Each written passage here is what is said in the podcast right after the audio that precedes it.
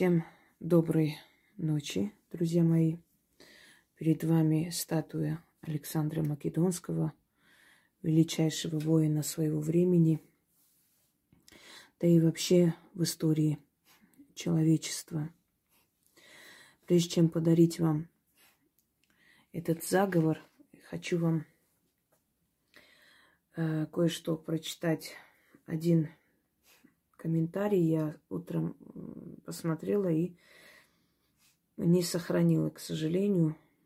Почему-то мне казалось, что я заскринила, но, видимо, нет. Но в любом случае я вам скажу, это было написано под роликом. Э, тоже сохран. Еще я во время другого конфликта два года назад э, дарила для защиты своих сыновей. И она написала, что она э, начитала над фотографией сына. У нее была тревожная ночь. Сын не выходил на связь. Под утро он позвонил, сказал, что он жив и что попали под обстрел, но каким-то чудом он смог их вывести из линии огня. Что это просто какое-то чудо невероятное, как получилось, что он не погиб, ни одной царапины нет, только повредил палец слегка. И остальные, и что они просто не могут поверить, что они остались живы. И он говорит с таким вдохновением, там рассказывал, что вот я не знаю, даже не знаю, как объяснить, как уж так получилось, что мы остались живы. Заговоры, они имеют огромную силу. Особенно, если они правильно составленные. Не просто набор красивых слов, как некоторым кажется, что заговор это всего лишь красивые слова оттуда, отсюда урвать, приклеить. Нет. Заговор должен иметь ключ – он должен иметь э, такую смысловую цель и многие иное. Об этом я рассказывала. Вот мне сегодня написали очень приятно. Не буду называть название, чтобы не удалили ролик, поскольку этот видеоролик пока еще нужен. Хотелось бы, чтобы такие заговоры не пригодились людям, но, к сожалению, мы живем безумном мире. Написали, что ребята вам передают привет. Они тоже вас слушают, и вы поднимаете дух русский. Благодарим. Мы вас тоже благодарим за то, что вы, рискуя собой, поднимаете престиж нашей страны. Для меня любой человек, который идет навстречу пулям, он герой. Он герой, потому что он, по сути, положил на алтарь Родины свою жизнь. Говорят, пуля дура, пуля шальная, пуля не спрашивает, кто виноват, кто. Кто нет, увы, это так. Шальная пуля, она может унести жизнь очень замечательных людей – И самое обидное, что всегда идут самые лучшие воевать. Никто алкоголиков, наркоманов туда не забирает, они там не нужны. Идут всегда образованные, сильные духом мужчины, преданные своей родине, те, которые любят свой народ и готовы отдать свою жизнь. Они знают, на что идут. А те, которые говорят, что это все ради какой-то выгоды, корысти. Друзья мои, даже если миллион вам дадут, я не думаю, что кто-нибудь из вас рискнет идти против пули. Не думаю. Не так уж это просто и легко, как кому-то кажется. Как написала Юлия Друнина, я только раз видала рукопашный, раз наяву и тысячи во сне. Кто говорит, что на войне не страшно, тот ничего не знает о войне. Это мне когда-то один человек не то, что сказал, мне было э, где-то 19 лет, и в беседе мы сидели, и он сказал, что вот образованность людей или там просвещенность людей все же можно проверить, можно каким-то образом понять.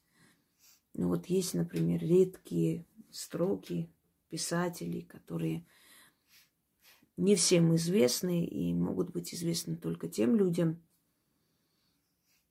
которые глубокие сами по себе духовно. И говорит, вот Например, вы знаете вот такой стих. Я только раз видала рукопашный, раз наяву и тысячи во сне. И я ему не дала договорить и продолжила. Кто говорит, что на войне не страшно, тот ничего не знает о войне. Юлия Друнина. И он прослезился. Да, Юлия Друнина, которая после войны не могла спать. Более 20 лет она не могла уснуть. Ей покупали очень дорогие таблетки, все такое, потому что она прошла войну, контузию, и все. Не, не получалось у человека спать. Вы понимаете, как это страшно и тяжело? Это не отдыхает мозг. И в итоге она покончила с собой, к сожалению. Она не, смогла, не справилась после военными травмами. Э, была любовницей Каплера, который был когда-то встречался с дочерью Сталина. Это долгий вопрос. И она, о чем сказано, что война оставляет очень глубокий след в психике человека. И даже она, когда заканчивается, человек всю свою жизнь в этой войне живет. Конечно, хочется мира, чтобы был мир на земле, чтобы вообще народы когда-нибудь заключили договор об остановке просто всех военных действий на Земле. Но, к сожалению, история человечества, она, она только война и больше ничего. Как правило, завоевание, рабовладельчество – это все слезы людей. Это все потери, это все оплакивание чьих-то детей и прочее. Вот, вот так вот происходит. Кто-то специально это все провоцирует ради своих интересов. Потом перед всем миром пытается показаться добрым дяденькой. Очень-очень жаль, что человечество еще не пришло к такому созидательному пониманию, чтобы без войны решать вопросы. Но, увы, пока еще есть войны, я боюсь, что они еще будут много тысячелетия. Значит, мои работы пригодятся многим.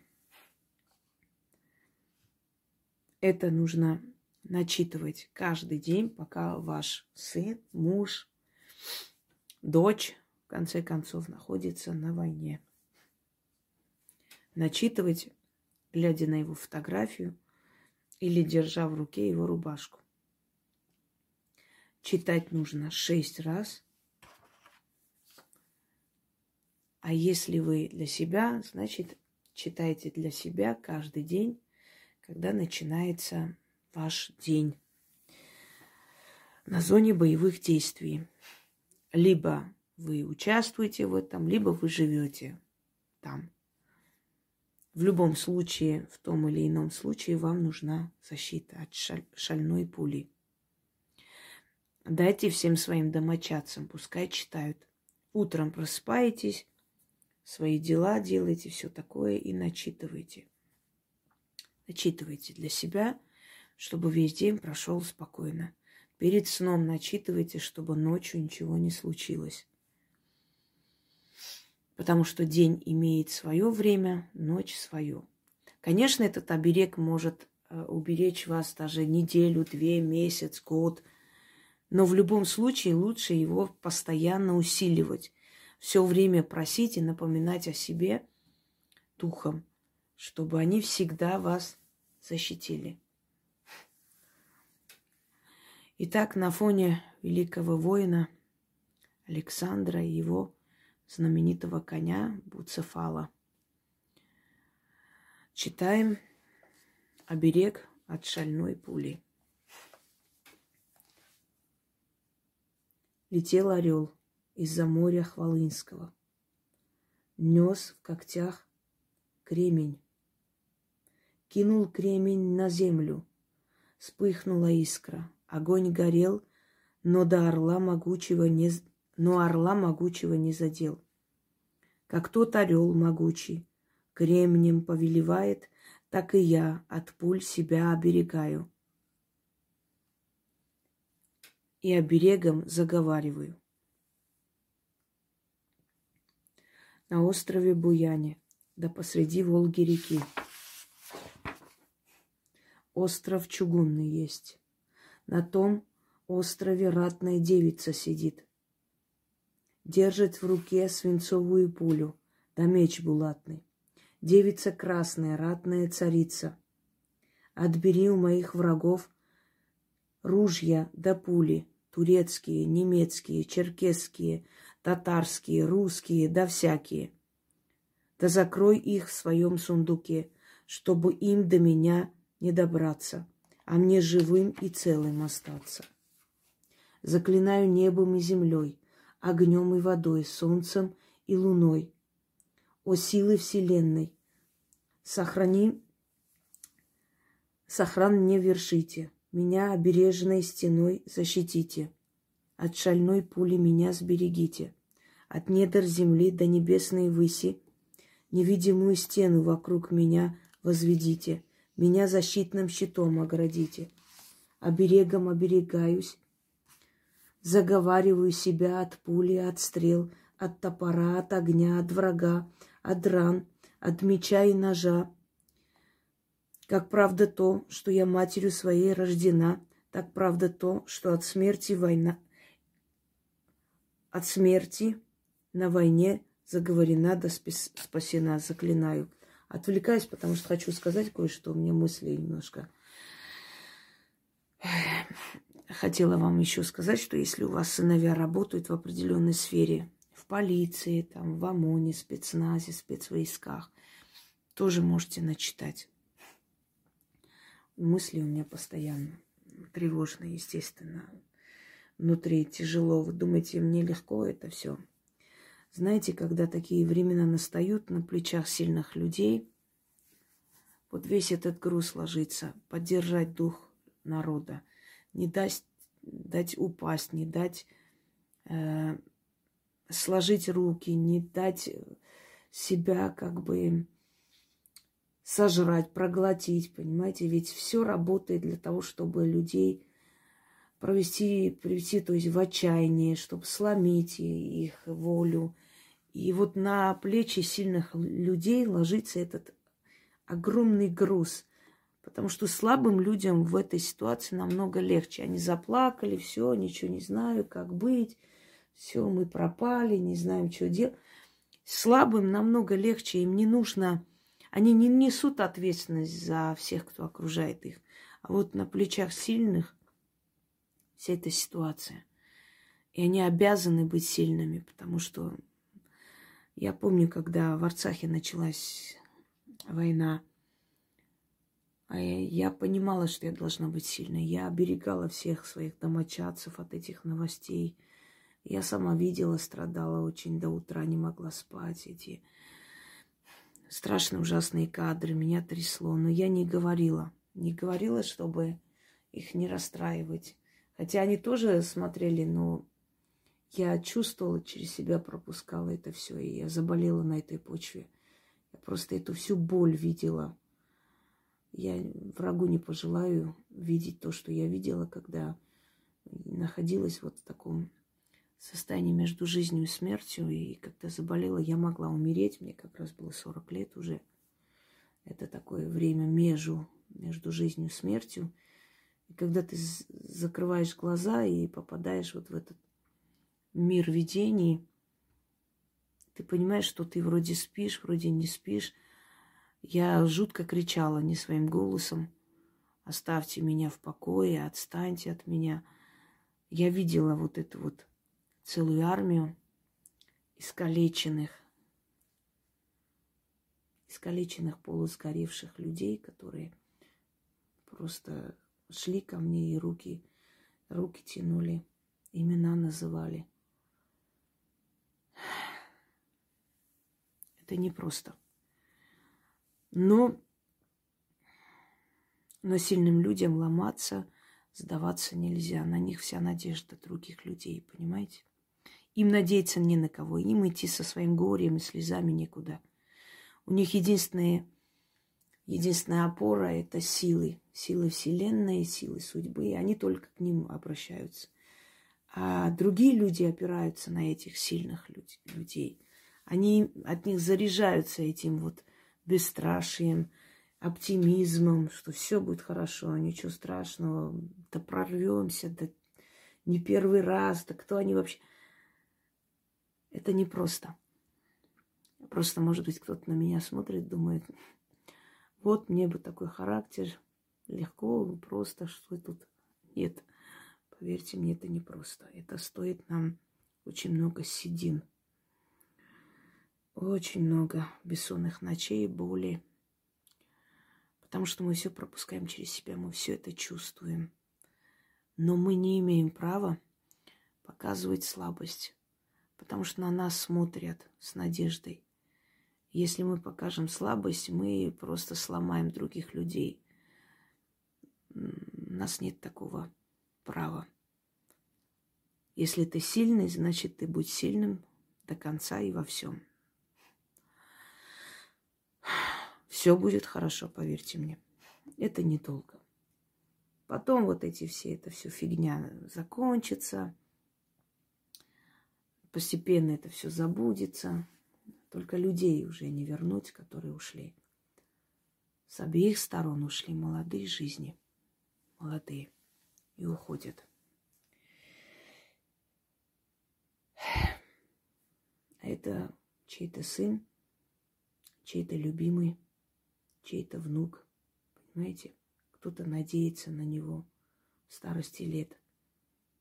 Кто-то видит в нем свое продолжение – Самое страшное на земле это когда родители хоронят детей. Так не должно быть. Это неправильно, это нарушение вселенских законов.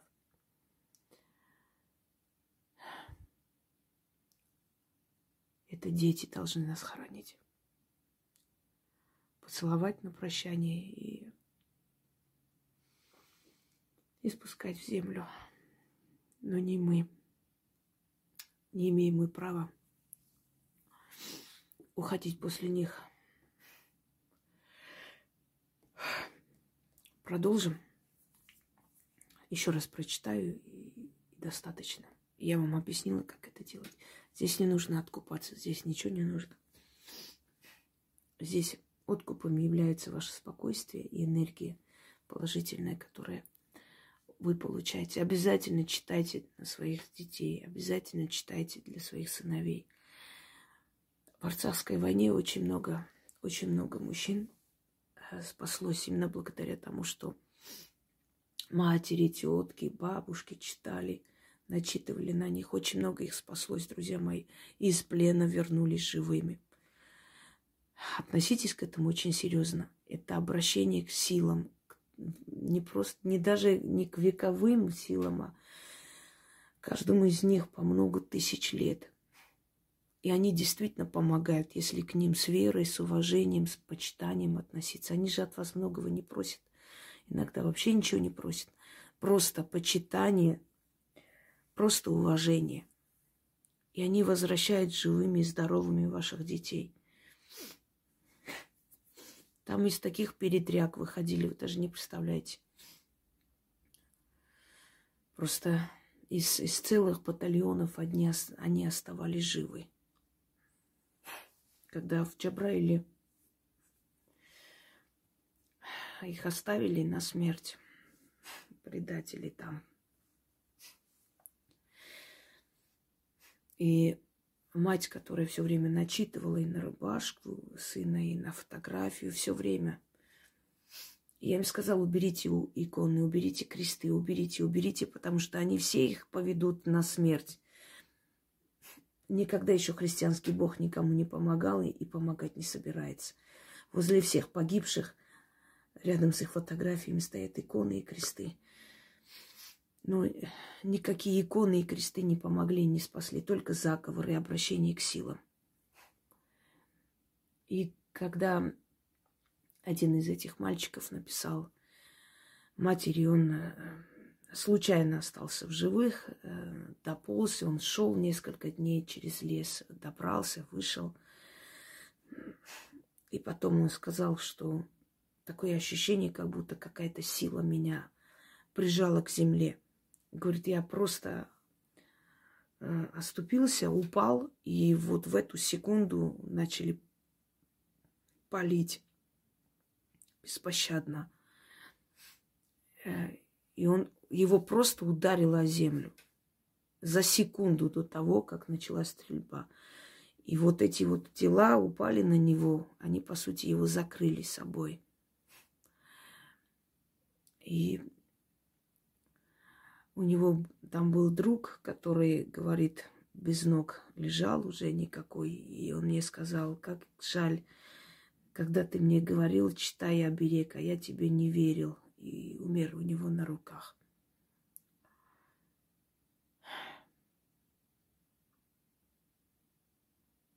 Вот эти звездулики, которые выходят, выдавливают слезы из себя – неискренне, они понятия не имеют, что это за боль.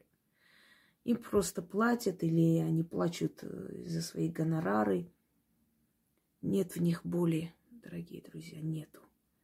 Вот если бы мне сказали показать эту боль, даже не представляете, как бы я заревела. Но этого делать нельзя, надо быть сильным. Все, ушли они, ушли в мир, лучший мир – я этим себя утешаю, что они ушли в лучший мир. Они освободились, а мы с вами еще в этом аду будем жить. Продолжим. Летел орел из-за моря Хвалынского, нес в когтях кремень, кинул кремень на землю. Вспыхнула искра, огонь горел, но орла могучего не задел. Как тот орел могучий кремнем повелевает, так и я от пуль себя оберегом заговариваю. На острове Буяне, да посреди Волги реки, остров чугунный есть.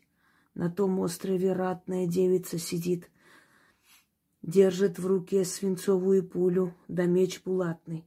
Девица красная, ратная царица — Отбери у моих врагов ружья, да пули турецкие, немецкие, черкесские, татарские, русские, да всякие. Да закрой их в своем сундуке, чтобы им до меня не добраться, а мне живым и целым остаться.